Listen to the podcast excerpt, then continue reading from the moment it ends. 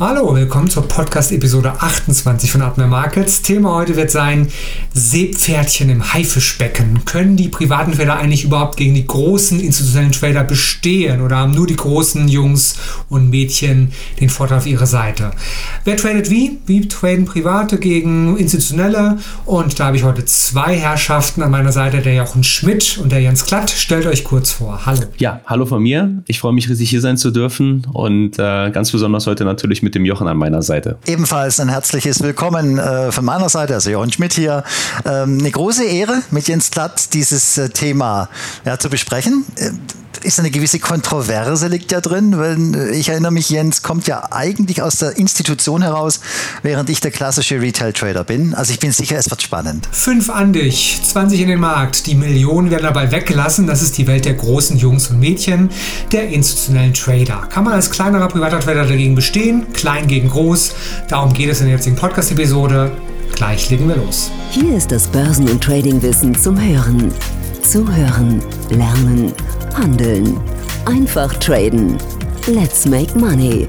Der Börsen- und Trading-Podcast von Admiral Markets. Das Rechtliche. Handeln Sie verantwortungsvoll. Unsere Publikationen liefern eventuell auch unverbindliche Markteinschätzungen. Marktmeinungen, Kommentare und Analysen stellen ausdrücklich nie eine Empfehlung zum Kaufen, Halten oder Verkaufen dar. Forex und CFD sind Hebelprodukte und nicht für jeden geeignet. Der Hebeleffekt multipliziert Ihre Gewinne, aber auch die möglichen Verluste. CFDs sind komplexe Instrumente und gehen wegen der Hebelwirkung mit dem hohen Risiko einher, schnell Geld zu verlieren. 81% der Retail-Kunden verlieren Geld beim CFD-Handel mit diesem Anbieter. Sie sollten überlegen, ob Sie verstehen, wie CFDs funktionieren und ob Sie es sich leisten können, das hohe Risiko einzugehen, Ihr Geld zu verlieren. Starten Sie mit einem Demokonto, wenn Sie neu in den Handel einsteigen. Weitere Informationen finden Sie auch auf unserer Webseite admiralmarkets.de. So, Seepferdchen im Haifischbecken. Damit übergebe ich dann direkt an die beiden Profis, dem Jens Klatt und dem Jochen Schmidt. Ja, eine der Hauptfragen, die wir uns sicherlich alle stellen. Können kleine private Trader überhaupt gegen die großen Fische bestehen? Das ist natürlich eine, die uns alle seit geraumer Zeit sicherlich, zumindest ab, ausgehend von dem Zeitpunkt, als wir begonnen haben, uns mit dem Thema Trading auseinanderzusetzen, eben beschäftigen wird. Ich persönlich, diejenigen welchen, die mich halt kennen, die mich auch länger kennen, ich persönlich sehe ja Trading als das vielleicht härteste Spiel der Welt. Die Mitspieler sind die scharfsinnigsten, teilweise schlausten, intelligentesten, am besten informiertesten, stursten vielleicht auch, irrational irrationalsten und vielleicht dann auch unethischsten Köpfe der Welt. Und jeden Tag, in dem wir uns als kleine Trader, als Privatanleger in den Markt bewegen, begeben, dann werden wir konfrontiert mit Computern, die schneller sind, als wir mit unseren Augen blinzeln können. Trader, die mehr Erfahrung haben als wir, Fonds, die mehr Geld haben als wir, also anders gesprochen tiefere Taschen haben, Insider, die mehr Informationen haben als wir oder eben auch mit uns selbst konfrontiert und unserer inneren Stimme, die alles dafür tut, um uns eben entsprechend zu sabotieren. Ja, und wenn man das jetzt ein bisschen zusammenfasst, Punkte Computer vielleicht betrachtet, Trader mit mehr Erfahrung, tiefere Taschen oder auch Insider, dann sprechen wir gemeinhin ja nicht selten bereits von den dicken Fischen, diese Attribute, die diesen zugeschrieben werden. Und dennoch muss ich sagen, dass ich der Auffassung bin, dass wir kleinen Trader einen ganz wesentlichen Vorteil gegenüber diesen großen Spielern im Markt haben. Wir sind klein und wir könnten das auch anders formulieren. Mein Lot hier oder mein Lot da, das interessiert niemanden, wenn ich das kaufe, verkaufe, in den Markt gebe. Ich habe als kleiner Trader wirklich uneingeschränkte Flexibilität, kann mich jederzeit ohne Berücksichtigung externer Risikovorgaben, Beschränkungen in Bezug auf zu handelnde Märkte oder auch bestimmte Aktientitel positionieren, sowohl Long als auch Short und die Position dann auch wiederum jederzeit auflösen. Ich muss mich zwar an geltendes Kapitalmachtrecht natürlich halten, das muss alles legal sein, was ich mache, aber ich unterliege eben nicht irgendwelchen Regularien in Bezug auf den Aufbau meines eigenen kleinen Hedgefonds zum Beispiel, Meldepflichten in Bezug auf meine Position. Ich bin klein, ich bin unbedeutend, mich interessieren niemanden und bin deswegen frei. Und ich bin auch frei bei der Wahl des abwickelnden Brokers, frei bei der Wahl auf meine Persönlichkeit abgestimmten Handelsstrategie. Und das sind meiner persönlichen Meinung nach sehr stark unterschätzte Aspekte, die in der Tat sehr, sehr viele Vorteile bergen, die viel zu selten Beachtung finden. Aber nicht, dass es zu Missverständnis kommt. Also ein kleiner im Teich der großen Fische zu sein und dort mitzuspielen, schwimmen. Das ist dennoch natürlich ein knallhartes Business und es braucht auf jeden Fall einen ganz klaren Plan. Ich muss jederzeit wissen, was ich tue und das dann auch vor allem diszipliniert und konsequent umsetzen. Aber nehmen wir mal den Aspekt zum Beispiel Risiko. Wenn ich jetzt im institutionellen Bereich an einen Prop-Desk zum Beispiel, also im Eigenhandel einer Bank zum Beispiel oder bei einem Hedgefonds handle, trade, dann habe ich ganz klar vorgegebene Risikoparameter und diese muss ich einhalten. Genau natürlich auch wie im privaten Trading. Aber es kann eben vorkommen, das kommt nicht oft vor, aber es kommt eben vor, dass ich von meinem Handelsplan abweichen kann, weil sich die Marktbedingungen Chance-Risiko-Verhältnis technisch zum Beispiel dramatisch zu meinen Gunsten verändern. Besonders in schnellen Märkten, in Märkten, die sich stark in eine oder die andere Richtung bewegen an einem Handelstag. Dazu mal ein einfaches Beispiel. Wenn ich jetzt zum Beispiel auf 5-Minuten-Basis den DAX trade und mein Trading sagt, dass ich eigentlich rein auf Intraday-Basis agiere als Privatanleger, also Trades nicht in den nächsten Handelstag mitnehmen darf, weil ich eben zum Beispiel das Risiko hinsichtlich von Gaps, die auftreten können, minimieren möchte, dann kann es es sein, dass jetzt beim Blick auf einen übergeordneten Chart, zum Beispiel dann auf eine dominierende Zeitebene wie die Stunde, dass es zum Beispiel sein kann, dass wir kurz vor einem sehr substanziellen Widerstandsniveau zum Beispiel uns befinden. Also gehen wir davon aus, die Position läuft für mich und der Markt läuft eben dann in Richtung dieses starken Widerstandsbereichs. Und jetzt zeigt sich eben, dass bei einem Bruch dieses Bereichs, vielleicht nicht nur auf Stundenbasis, sondern auch auf Tagesbasis, dass danach nochmal massiv Aufwärtsdynamik vielleicht erwartet werden darf, mindestens kurzfristig und mich auf 5-Minuten-Basis handelnd eben direkt betreffend, weil es sich vielleicht um Wochen, Monats, vielleicht Jahreshoch handelt. Und dann kommt zusätzlich vielleicht noch eine News in den Markt. Die EZB zum Beispiel plant, ihre geldpolitischen Maßnahmen auszudehnen und noch mehr Geld in den Markt zu pumpen, was vielleicht nochmal als zusätzlicher Treiber, als Katalysator für Aufwärtsbewegung fungiert. Am Prop Desk würde mein Risikomanager mir dann dann sagen, naja, tut mir leid, aber du musst die Position zum Handelsschluss spätestens schließen. Das Halten einer Position über Nacht übersteigt dein dir seitens des Senior-Händlers beispielsweise zugestandenes Risiko, eben beispielsweise, weil über Nacht Gaps auftreten können. Und das müsste ich theoretisch auch als kleiner so handhaben. Aber genau diese Flexibilität, eben Stichwort Chance-Risiko-Verhältnis, die habe ich eben. Und das kann dann durchaus sinnvoll sein, dass ich eben in diesem Fall sage, ich migriere jetzt meinen Trade aus der 5-Minuten-Ebene in die nächste Zeitebene und kann dadurch vielleicht dann mit einem einzigen Trade meine Jahresperformance um ein Vielfaches nochmal heben hebeln tatsächlich. Sie hören den Börsen- und Trading-Podcast von Admiral Markets. Wir sind der DAX 30-Spezialist in Deutschland. Wir sind die Experten und unterstützen mit Wissensvermittlung, Know-how und dem richtigen Handelswerkzeug. Lernen Sie uns kennen. Willkommen bei Admiral Markets. Ich möchte kurz beim Jens anschließen. Anders als bei Jens Glatt jetzt. Ich komme wirklich rein aus dieser privaten Schiene. Ich habe nie bei einer Bank gearbeitet. Ich hatte nie Einblick, ähm, sag ich mal, in, in die Hintergrundabläufe, die es im Berufshandel äh, gibt. Das heißt, ich stand genau vor der Frage, die wir hier in dem Podcast ähm, als Überschrift haben, nämlich ja, ist das denn überhaupt zu packen? Ich, der keine Ahnung hat, will jetzt im großen Börsenhandel anfangen. Es hat mich sehr, sehr belastet.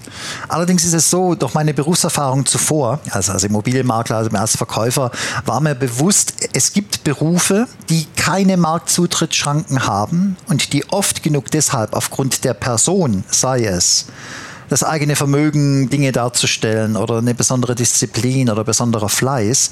Also es gibt also Berufe, die absolut abseits von einem, ja, wie will man sagen, bestimmten Korsett, was man erstmal erlernen muss, dennoch funktionieren können. So. Ich erinnere mich, ähm, ich hatte ein Gespräch damals, als ich äh, im Bekanntenkreis sagte, ich möchte Trader werden, dass jemand gesagt hat, das kannst du nicht, dafür musst du studiert haben. Es hat mich tierisch äh, niedergerungen, weil ich immer gesagt habe, stimmt, ähm, das ganze Geschäft geht ja nur ähm, von den äh, Leuten, die in der Bank arbeiten, die das studiert haben. Nochmal, nichts gegen Akademiker, überhaupt nichts. Nichts gegen äh, äh, Wissende. Jens Schanowski sagt ja auch je mehr man weiß, man wird zumindest nicht dümmer. So, also hat man eine Chance als privater Trader. Ja, man hat sie, definitiv. Es ist allerdings sehr schwer, denn das, was der Jens Klatt erklärt hat, muss der private Trader selber machen. Das heißt, er braucht seine eigene Risikokalkulation, er muss sich selber managen und er braucht eine große Disziplin. Er hat keine Analyseabteilung im Rücken, er hat auch keine Risikoabteilung im Genick sitzen, die ihm mehr oder weniger vorgibt, was er zu tun hat. Und der allergrößte Unterschied ist zwischen dem privaten Trader und dem, ich sage jetzt mal, institutionellen Trader, dass der Insti ein Festgehalt bekommt. Der muss auch was können, natürlich, aber er arbeitet nicht auf eigene Rechnung. auf eigenes Risiko. Das ist der riesige Unterschied, der einem privaten Trader irgendwann tierisch ins Gesicht schlägt, dass er nämlich merkt, die Kohle, die ich habe, wenn ich jetzt nicht aufpasse, ist sie weg. Und da kommt nichts mehr hinterher. Das heißt, er arbeitet von Anfang an ohne Welpenschutz ja, im Haifischbecken. Das Problem was ich äh, erkannt habe, auch an mir und auch an anderen Tradern, ist, äh, die meisten sind so doof und denken, sie müssten der Haifisch werden. Ja, ähm, das ist ein absoluter Fehler. Ich kann nicht der Haifisch sein. Wie es Jens Glatt auch schon sagte, meine finanziellen Mittel sind im Vergleich zu den Big Playern so gering und so lächerlich, dass ich doch erst gar nicht den Kampf antreten muss gegen die Großen. Ja? Hörst du immer, hast du auch den DAX geschlagen? Als ob das das Ziel wäre, wenn einer im Markt auf eigene Rechnung handelt. Mein Ziel ist als allererstes zu überleben im Haifischbecken. Und wenn schon im Haifischbecken mit den Haien zu schwimmen, ganz einfach. Es ist schwer umzusetzen, aber von der Grundidee oder der Grundgedanke ist erstmal der, dass ich hier nicht ein offizielles Gefecht führe mit Leuten, die mir absolut überlegen sind, an Informationsvorsprüngen, an Kapital, an Geschwindigkeit generell, jetzt Computerhandel, Algohandel, ähm, wie Orders in den Markt kommen, sondern meine Taktik als Retail-Trader ist eindeutig eine Guerilla-Taktik. Und die Guerilla siegt, indem sie einfach existiert, nicht indem sie den Feind niederringt. Also ich sage es etwas militärisch, das ist oft ein Vergleich, den ich gerne ziehe. Also lange Rede, kurzer Sinn, selbstverständlich kann ein privater Trader in diesem Geschäft äh, seinen Weg finden.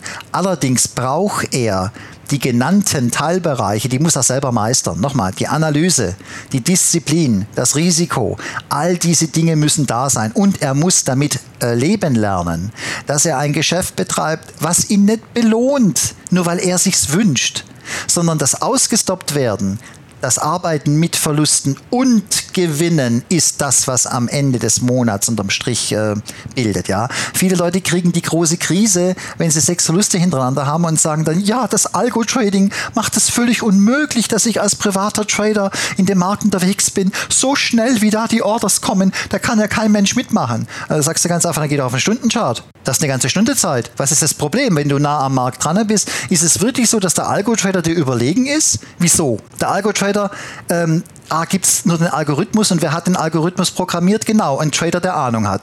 Das hat er dem Computer gesagt und der Computer setzt es um. Schneller als du, aber das Grundprinzip bleibt gleich. Wir machen An- und Verkauf. Punkt. Fertig aus. Das ist das ganze System. Und wenn ich das mal begriffen habe und jetzt auch noch den Vorteil besitze, zu wissen, wie institutionelle arbeiten, zum Beispiel Jens Glatt weiß das, ich habe es mir aneignen müssen, ich habe mir es anlesen müssen, ich habe Gespräche gehabt mit Kursmaklern, mit institutionellen Tradern. Es waren für mich sehr, sehr wichtige Einblicke. Aber mir wurde klar, die machen vielleicht die gleiche Arbeit, sie haben aber andere Möglichkeiten. Und deswegen muss ich mich an meine Möglichkeiten anpassen und dort auch bleiben mit einer Riesendisziplin. Dann ist das Geschäft sehr wohl machbar. Das wäre jetzt zum Beispiel, ja, mein erster Eindruck oder meine erste Antwort in Richtung von Jens Glatt. Ich gebe zurück an ihn. Ja, ich muss an dem Zusammenhang sagen, es ist tatsächlich ähm, unweigerlich so, dass äh, in der Tat institutionelles Trading und privates Trading zwei vollkommen verschiedene Welten sind. Ähm, wir haben uns ja kurz zuvor gerade unterhalten, der Jochen und ich, und der Jochen sagte zu mir, er hat äh, mal das Vergnügen gehabt, sich mit einem ehemaligen Institutionellen zu unterhalten und äh, die sind dann nach, ich sag mal, jetzt dem Übergang vom, ich, es gab ja so einen Twitter-Bereich, der klassische Parketthandel, dann gab es Parkett ähm, und parallel dazu den elektronischen Handel und früher oder später ist es eben rein elektronisch geworden und dann hast du eben diesen Austritt aus eben dieser Insti-Welt in den privaten Bereich gehabt. Viele sagen ja von denen, ich kann gar nichts anderes außer kaufen und verkaufen und sind dann im privaten Bereich allerdings gescheitert mit ihrem Trading in der Tat. Ja, also es ist eben kein Garant dafür, dass wenn man jetzt äh, jahrelang als institutioneller gearbeitet hat, dass man jetzt also rausgeht, 30 Seminare verkauft und YouTube-Kurse macht, weil man immer Gewinne macht, weil man anscheinend weiß, wohin der Markt geht. Eben nicht. Niemand weiß, wohin der Markt geht, egal welche Vorkenntnisse man hat. Das heißt, die Kombinationsgabe eines Traders bei gleichzeitiger Berücksichtigung seines Risikos, das ist der Punkt, wo ein Ex-Insti absolut punkten kann, weil er weiß, was in Anführungsstrichen der Feind macht. Aber er kennt sich auch selber und das ist die Würze in dem Geschäft. Wenn ich nur weiß, was der Feind macht, aber nicht weiß, was ich mache, dann wird es nichts werden. Das hat schon Sun Tzu geschrieben, ja, in seinem äh, Buch Die Kunst des Krieges hat nicht nur mit Militär zu tun, sondern auch generell Management und fürs Trading perfekt passend, wenn er mich fragt. Also ich muss wissen, wie ich ticke, nach meinen Möglichkeiten im Markt arbeiten und Achtung, die Verantwortung übernehmen für mein eigenes Geld. Das ist extrem wichtig. Das ist ein Lernprozess, den der Insti nicht hat. Ich werte den institutionellen deswegen nicht ab, auf keinen Fall. Aber man sieht genau die Problematik, wenn der Insti plötzlich mit eigener Kohle im Gefecht steht. Hat er die Disziplin und die Erfahrung, auf diese Art und Weise zu handeln, ja oder nein? Das bedeutet, wir erkennen alles, alle Marktteilnehmer sind nur Menschen. Und sie sind nicht übermächtig. Wenn ich einen übermächtigen Gegner habe im Markt, also wenn ich wirklich den Eindruck habe, jetzt als Newbie oder als Rookie, mein Gott, die warten alle nur, dass ich in den Markt komme. Jetzt ist wieder 15.31 Uhr und alle sagen sich in Frankfurt, guck, da kommt der Schmidt, jetzt drehen wir an der Schraube und machen den Verlust. Viele Trader denken so, ja. Das ist definitiv nicht so. Dafür sind wir viel zu klein und unbedeutend als einzelner Trader, ja. Wir werden entweder durch die Zahnritze gezogen, so wie Erdal Cene es äh, so vortrefflich beschreibt. Der institutionelle Handel zieht dich einfach durch die Zahnritze. Der kapiert nicht mal, dass du da bist. Er benutzt dich. Und jetzt kommt das Geheimnis Geheimnis als privater Trader. Ich muss die benutzen. Ich muss mich denen mehr oder weniger ranhängen. Glaubt ihr, ein Institutioneller ist froh, wenn kleine Daytrader ihm die Stücke von der Nase abkaufen, um es in drei Sekunden wieder teurer an ihn zurückkaufen? Der kann genauso unter Druck gesetzt werden wie ein Privater. Das muss man allerdings erkennen und akzeptieren lernen, und zwar ohne Überheblichkeit, aber auch bitte nicht mit ständiger Unterwürfigkeit. Jeder, der in diesem Geschäft mitmacht, ist eigenverantwortlich und der große Vorteil ist, dass wenn es gegen mich geht, dass ich meinen Stop-Loss habe. Ich kann jederzeit raus. Das ist keine Belastung, das ist die größte Freiheit und die größte Sicherheit. Wenn das Geschäft doch anscheinend zu hart ist, und das ist es durchaus, wird es irgendwann relativ einfach, wenn ich mal begriffen habe, wenn es doch zu viel wird, ich kann jederzeit wieder raus. Ich bin nicht der große Hai, der weiter schwimmen muss, weil der Senior-Händler hinter ihm steht und sagt, du machst das jetzt so. Ich kann raus und rein, wie es mir beliebt. Und das ist, das hat Jens Glatt am Anfang schon gesagt, der Riesenvorteil, den ich als privater Trader habe. Ja, also ich plädiere wirklich dafür, dass dieses Geschäft ist ein hartes Geschäft, weil es ist nicht nur technisch, es ist vor allem meines Erachtens mentaler Natur. Es gibt die völlige Freiheit, in dem Geschäft vorzugehen auf irgendeine Art und Weise. Schon da scheitern ja viele daran, weil die schiere ja, Anzahl der Möglichkeiten erschlägt. Ja. Aber hat der private Trader endlich mal begriffen aus einer fachlichen Perspektive, wie er denn im Markt agieren kann und in Abgleich dann mit dem Geld, was er hat, mit dem Risikomanagement, was er betreiben will, mit seiner Psyche, also abgestimmt auf seine Person, ist er im Haifischbecken unterwegs, bleibt aber sehr gerne das Seepferdchen und hochflexibel kann er mit den Haien schwimmen oder gegen diese schwimmen. Und das sind Entscheidungen, die muss jeder selber treffen. Aber deswegen die klare Message, jawohl, selbstverständlich kann ein privater Trader in diesem Geschäft erfolgreich sein. Und bevor ich an den Jens Glatt äh, wieder zurückgebe, man muss aber eines sehen. Es geht, das Geschäft geht, aber es ist in der Regel ein sehr langwieriger Lernprozess. Und dieser langwierige Lernprozess wird vom Retail-Trader selbst bezahlt. Das ist ein Riesenunterschied. Ich bin zum Beispiel der Meinung, viele Trader sagen, ja, Trading ist nicht machbar, die meisten Leute scheitern und geben dann auf. Sag ich, ja, sie geben auf, weil ihnen entweder das Geld ausgeht oder weil ihnen die Zeit fehlt oder beides. Was die Zeit angeht, das ist das große Problem, wenn einer Trader werden will. Er muss seine Ausbildung selber finanzieren und er legt ja auch seine Verluste mit eigenem Geld, muss er die bezahlen. Jemand, der im institutionellen Bereich lernt, der bekommt ja die Riesenchance, in der Zeit lernen zu können und dennoch Geld zu haben zum Leben. Das ist ein großer Vorteil, wenn ich im institutionellen Bereich bin. Der Retail-Trader hat da also mehrere Hürden zu nehmen, weshalb dieses Geschäft, bis man es kann, in Anführungsstrichen, sehr zeitintensiv und auch geldintensiv wird. Das kann nicht jeder packen, deswegen fallen viele raus oder geben mittendrin auf. Das ist aber kein Zeichen, dass es das Geschäft deshalb nicht ginge, weil die großen Fische unterwegs sind. Nein, definitiv nicht. Jens, was meinst du? Ich gebe zu dir zurück. Ich finde, du hast was sehr, sehr Interessantes gesagt im Zusammenhang mit den Stücken vor der Nase wegschnappen oder auch die großen zu bewegen als kleiner, dass sowas möglich ist. Und zwar ist in diesem Zusammenhang eine Frage, die viele wahrscheinlich auch umgibt. Und zwar, ob es dieses Stop-Fishing gibt oder eben, ob wir in irgendeiner Form im Fokus der Großen sind, weil wir einfach verdientes Geld sind. In diesem Zusammenhang, das ist tatsächlich eine sehr, sehr spannende Frage, ob die Institutionellen auf die Privatanleger schauen. Und es ist tatsächlich gar nicht so einfach, diese Frage zu beantworten, denke ich. Weder in die eine noch in die andere Richtung. Also einerseits zu sagen, wir spielen für die Großen überhaupt keine Rolle und auf der anderen Seite, wir spielen sehr wohl für die eine Rolle. Ich habe vor kurzem eine Hochrechnung gelesen, von einer gehört tatsächlich, wonach Privatanleger im Schnitt aktuell wohl rund 20 Prozent des Handels am US-Aktienmarkt ausmachen sollen. Und ähm, das war jetzt bezogen auf das Jahr 2020 diese Aussage. Das war eine Umfrage von Citadel. Das ist ein Hochfrequenz-Handels-Hedgefonds, Algorithmus betreibend, wie auch immer man das nennen möchte. Ist in den Medien häufiger schon mal zum Thema geworden. Und für 2019 hatte man eben auch von Citadel dann zur Verfügung gestellt eine Information, nämlich dass Privatanleger nur rund 10% der Handelsaktivität wohl ausmachen würden.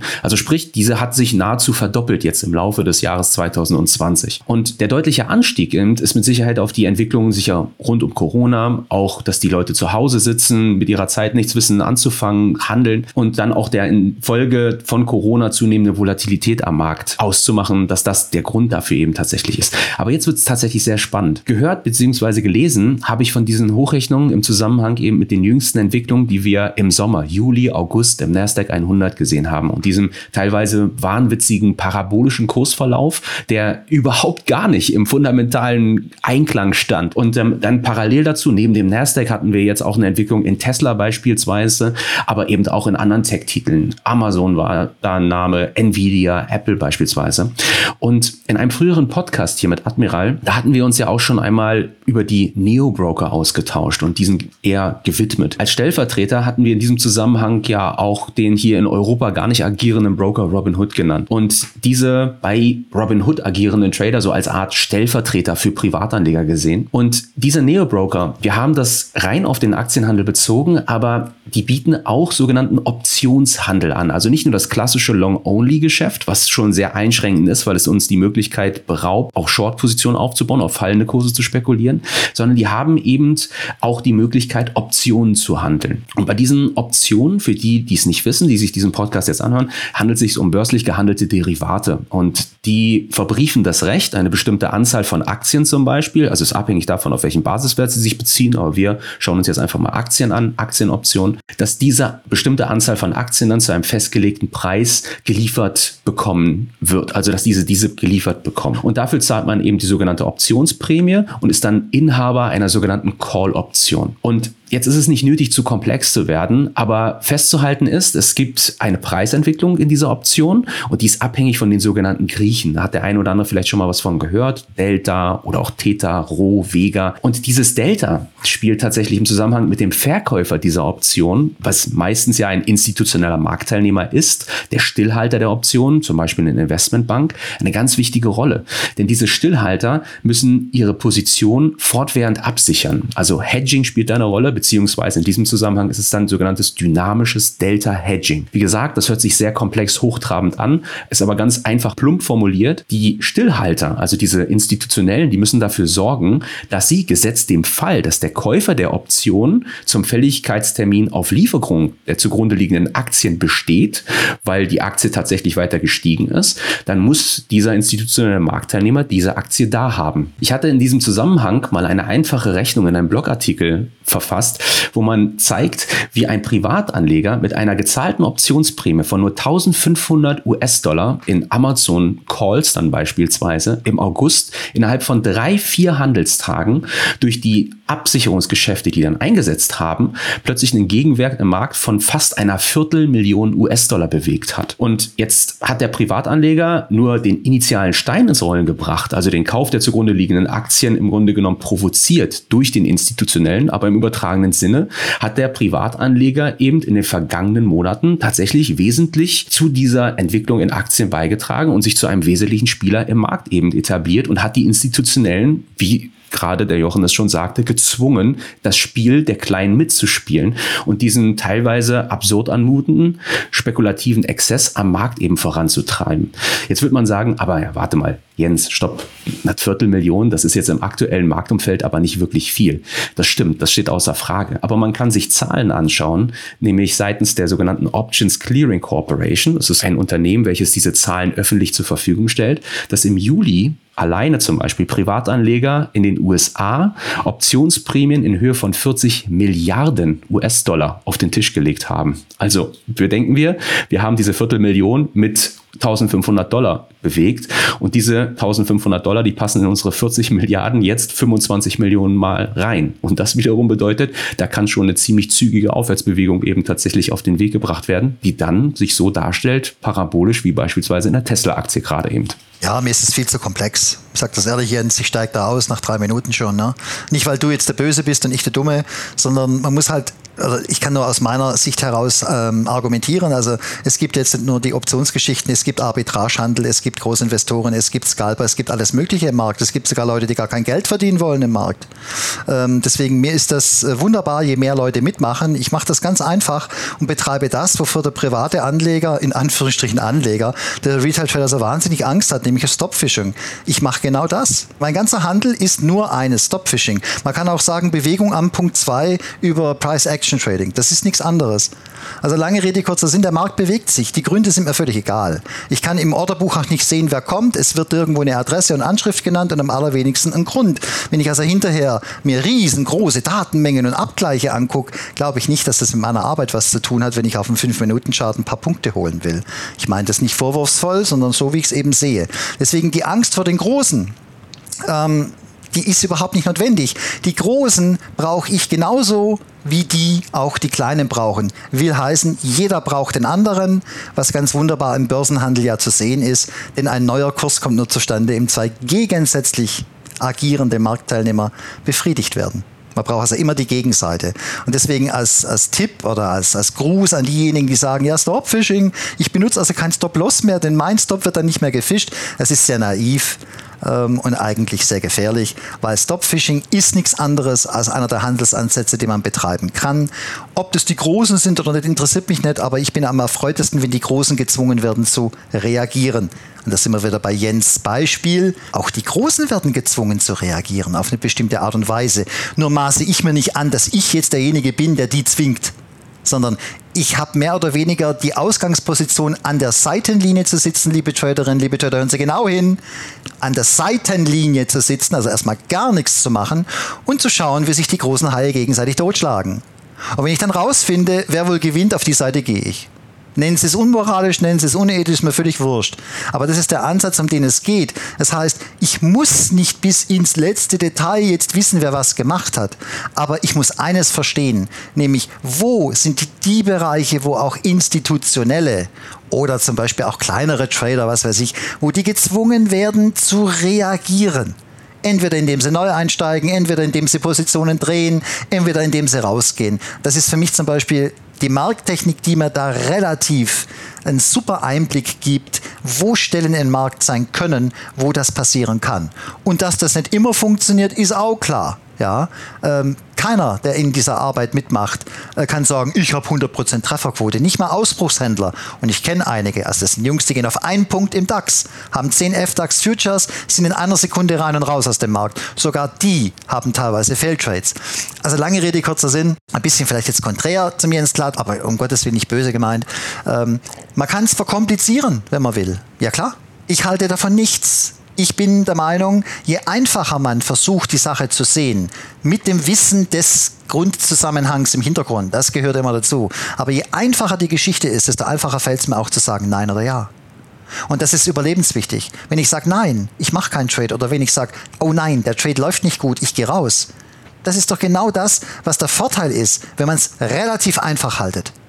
Wenn man begriffen hat, ich kann modsmäßige Konstrukte bilden, um alle möglichen Ansätze zu fahren, da frage ich aber halt dagegen, okay, was willst du erreichen und wie handelst du?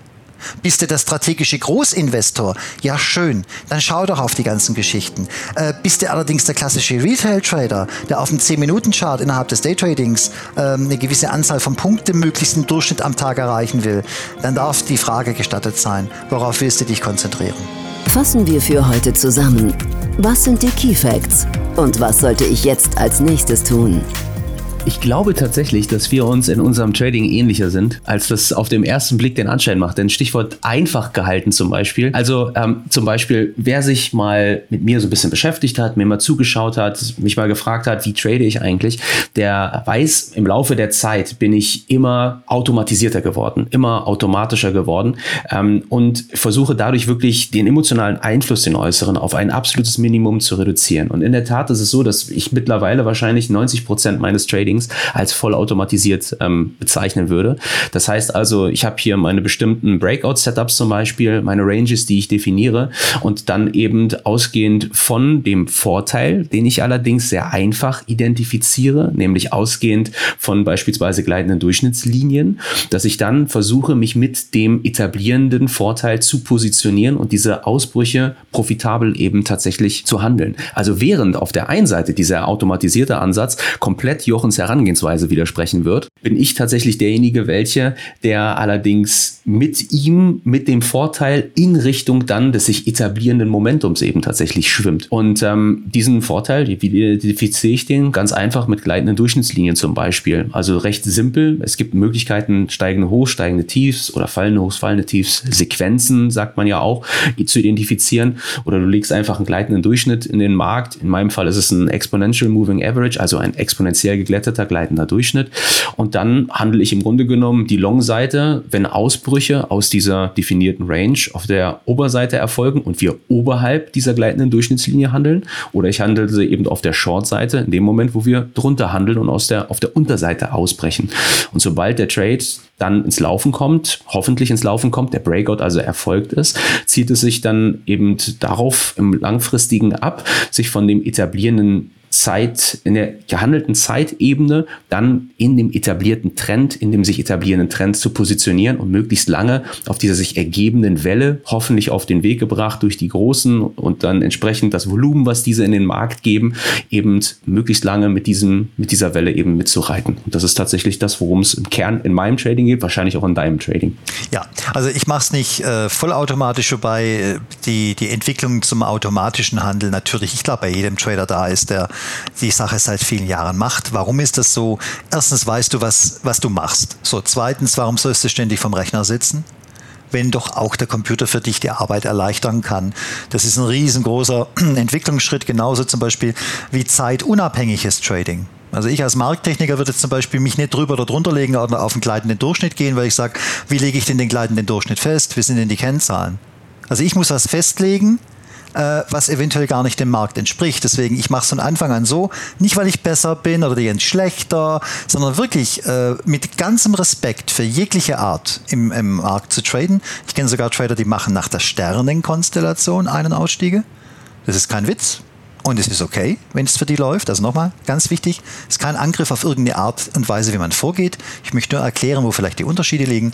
Ich mache von Anfang an das, dass ich sage, ich gehe nur in Richtung des Trendes. Ausschließlich.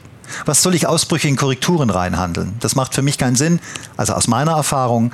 Ähm, deswegen, ich versuche automatisch mehr oder weniger immer im großen Trend zu reiten. Dadurch habe ich in der Zwischenzeit eine relativ niedrige Trading-Frequenz und auch eine Entwicklung dahingehend, dass manche Trades auch über Nacht gehalten werden.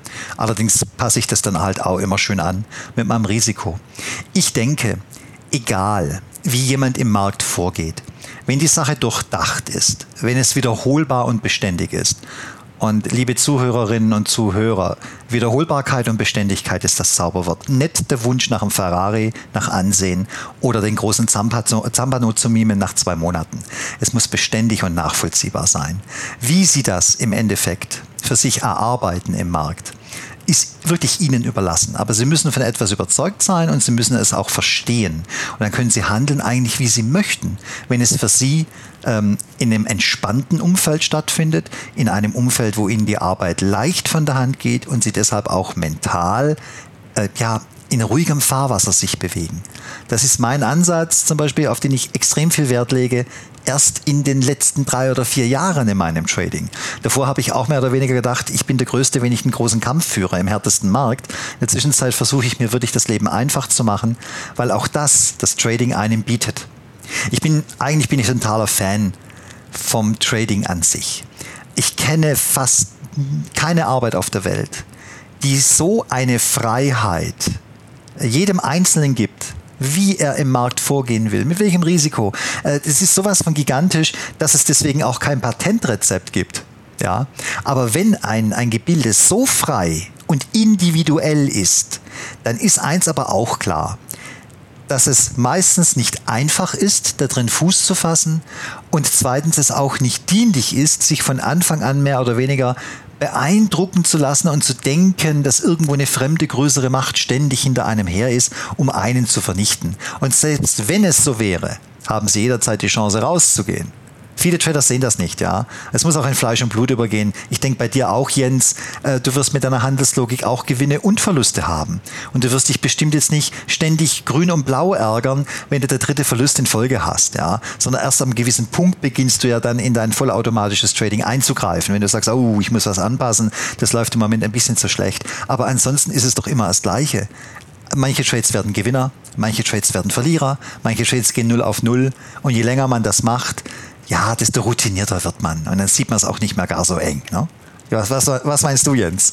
Ich ähm, finde in dem Zusammenhang tatsächlich, das hört sich sehr seltsam an, aber im Zusammenhang mit den Verlusten, die im Trading ganz natürlich entstehen, die ein Teil dessen sind ähm, und auch die Faszination des Tradings. Also auch auf die Gefahr hin, dass vielleicht der eine oder andere jetzt schmunzeln wird und sich denkt, das sagt er jetzt nur so, weil es sich gut anhört. Aber das Verlieren, das kann auch Spaß machen, wenn du die richtigen Schlüsse für dich daraus ziehst, weil du unglaublich viel für dich aus dieser Entwicklung entsprechend eben lernen kannst kannst, aus diesen Verlusten eben lernen kannst. Und das ist etwas, was, glaube ich, von vielen unterschätzt wird, denn Trading ist einfach mal nicht manipulierbar. Das heißt also, du bekommst vom Markt das, was du verdienst im übertragenen Sinne. Und der Markt, der lässt sich nicht schönreden oder nochmal mit sich diskutieren. Der sagt dir einfach ausgestoppt oder Take Profit erreicht im übertragenen Sinne. Und genau da, wo es eben keinerlei Möglichkeiten zur Diskussion eben gibt, findet sich eben tatsächlich auch die Faszination im Trading selbst wieder weil du einfach die Möglichkeit hast, über dich selbst in deiner reinsten Form eben mehr zu erfahren, mehr zu lernen. Und ich glaube, das ist etwas, was viele auch im Zusammenhang mit dem Trading unterschätzen. Also wenn mich jemand fragt zum Beispiel, warum tradest du? Das Geld ist halt ein Beiprodukt, das fällt ab.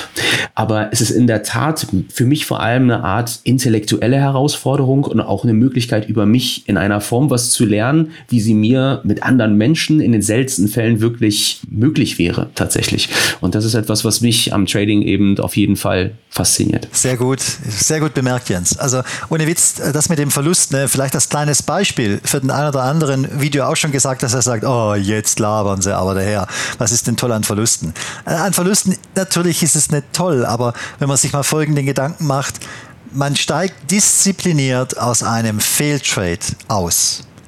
Und was weiß ich, zehn Minuten später guckst du wieder auf den Chart und siehst, dass du Gott sei Dank früh und rechtzeitig raus bist, anstatt in dem Ding, was total gegen dich gelaufen ist, vielleicht sogar ein Riesenmomentum gegen dich entwickelt, wenn du noch drinne wärst, dass du raus bist. Das sind wirkliche Erfolgserlebnisse, wo das Selbstvertrauen des Traders anfängt zu wachsen, weil er die Sinnhaftigkeit entdeckt, dass er in einem Geschäft ist, wie Jens sagte, wo es keine Kompromisse gibt. Ich liebe das Trading genau deswegen. Entweder entscheidest du dich oder du lässt es bleiben wieder auf die Jochen Schmidt-Art gesagt. Ne? Aber das ist es. Es gibt kein Rumdiskutieren. Es gibt kein Grau. Entweder bist du draußen oder du bist long oder du bist short. Dazwischen drin gibt es nichts. Und das ist eine rigorose Entscheidungsgrundlage. Äh, das ist, glaube ich, auch einer der Dinge, die wirklich gefordert sind von einem Trader. Man liest ja viel, was ein Trader nicht alles haben muss. Aber eines ist ganz klar, er muss entscheidungsfreudig sein im Sinne der Vorgaben, die er sich selber gemacht hat. Und liebe Traderinnen, liebe Trader, wer das äh, lange Zeit dann auch wirklich intensiv durchlebt oder in der Praxis umsetzt, der wird etwas an sich entdecken, äh, genau das, was die Jens nämlich gesagt hat, dass er beginnt zu begreifen, dass es er in der Hand hat. Er hat es in der Hand oder sie, je nachdem. Ähm, und deswegen die großen Fische, die ja so schlimm und bedrohlich sind. Ja, Freunde, wenn ihr euch gegen die nicht schützen wollt, dann habt ihr halt ein Problem. Aber in dem Moment, wenn ihr dann die Grundlage dieser Arbeit akzeptiert, habt ihr kein Problem mehr.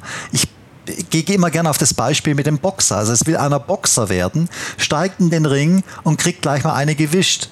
Und beginnt dann in Tränen auszubrechen und sagen, du, der da drüben hat mich gehauen. Dann wird der, Trainer sagen, der, der Trainer wird sagen, okay, geh mal aus dem Ring raus und überleg doch mal, ob du Boxer werden willst. Ein Boxer, der ein blaues Auge hat, kann den Kampf aber auch gewinnen. Also lange Rede, kurzer Sinn. Wenn ich ins Trading gehe, weiß ich, ich kann verprügelt werden. Ich muss aber meine Deckung trainieren. Das ist das Stop-Loss, das ist die Risikokontrolle. Und wer das akzeptiert hat, und es dauert lang, bis die Leute es akzeptieren, der beginnt das Geschäft nicht mehr aus dieser Warte zu sehen, dass eine bedrohliche, nochmal äh, weit entfernte Macht ihn um jeden einzelnen Trade bringt. Nein, das ist lächerlich. Er bringt sich selber um seine Chance. Er bringt sich selber in die Position, dass das Risiko zu groß ist. Er oder sie, die Traderin, entscheidet doch die Höhe der Positionsgröße. Sie entscheiden das doch, niemand anderes. Also liegt die Verantwortung auch bei Ihnen. Und beim Stichwort Verantwortung ist ganz klar, ein Trader, der, ein Retail-Trader, der mit eigenem Geld dieses Geschäft betreibt, ist voll verantwortlich für das, was er im Markt fabriziert. Er, nicht die Großen. Wir haben gerade besprochen, dass er da alle Werkzeuge hat, um sich da nicht foppen zu lassen. Das war der Podcast 28. So viele haben wir schon. Die Podcasts 1 bis 27, weil es sind alles Wissenspodcasts. Das heißt, Sie können auch da mal drüber fliegen, wie man in Deutschland so schön sagt, einfach mal schauen, ob das ein oder andere Thema für Sie interessant ist. Und neben dem Podcast gibt es natürlich auch noch was zum Schauen, nämlich unseren YouTube-Kanal. Da sind wir seit acht Jahren oder neun Jahren dabei. Da haben wir, glaube ich, 2000 Videos oder vielleicht auch 3000, kann man gar nicht mehr zählen. Auch mit tagesaktuellen Analysen, aber auch ganz, ganz viel Wissensvideos. Also da laden wir Sie herzlich ein einmal drüber zu schauen, wenn Sie sich für die Börse, für das Trading, für CFDs, für Aktien und so weiter interessieren oder auch dem Daytrading. Ja, klein gegen groß, Seepferdchen gegen Haifischbecken, nette Bilder, die wir heute gehört haben.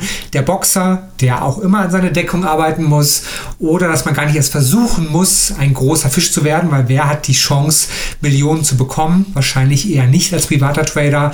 Man muss schauen, dass man mit den Mitteln, die man hat, halt dann auch am Markt überleben kann und langfristig auch vielleicht einen Profit machen kann. Dankeschön an die beiden Hauptmoderatoren. Wie gesagt, Podcast Episode 28. Bald wird Episode 29 folgen. Grüße aus Berlin. Wir hören uns bald wieder.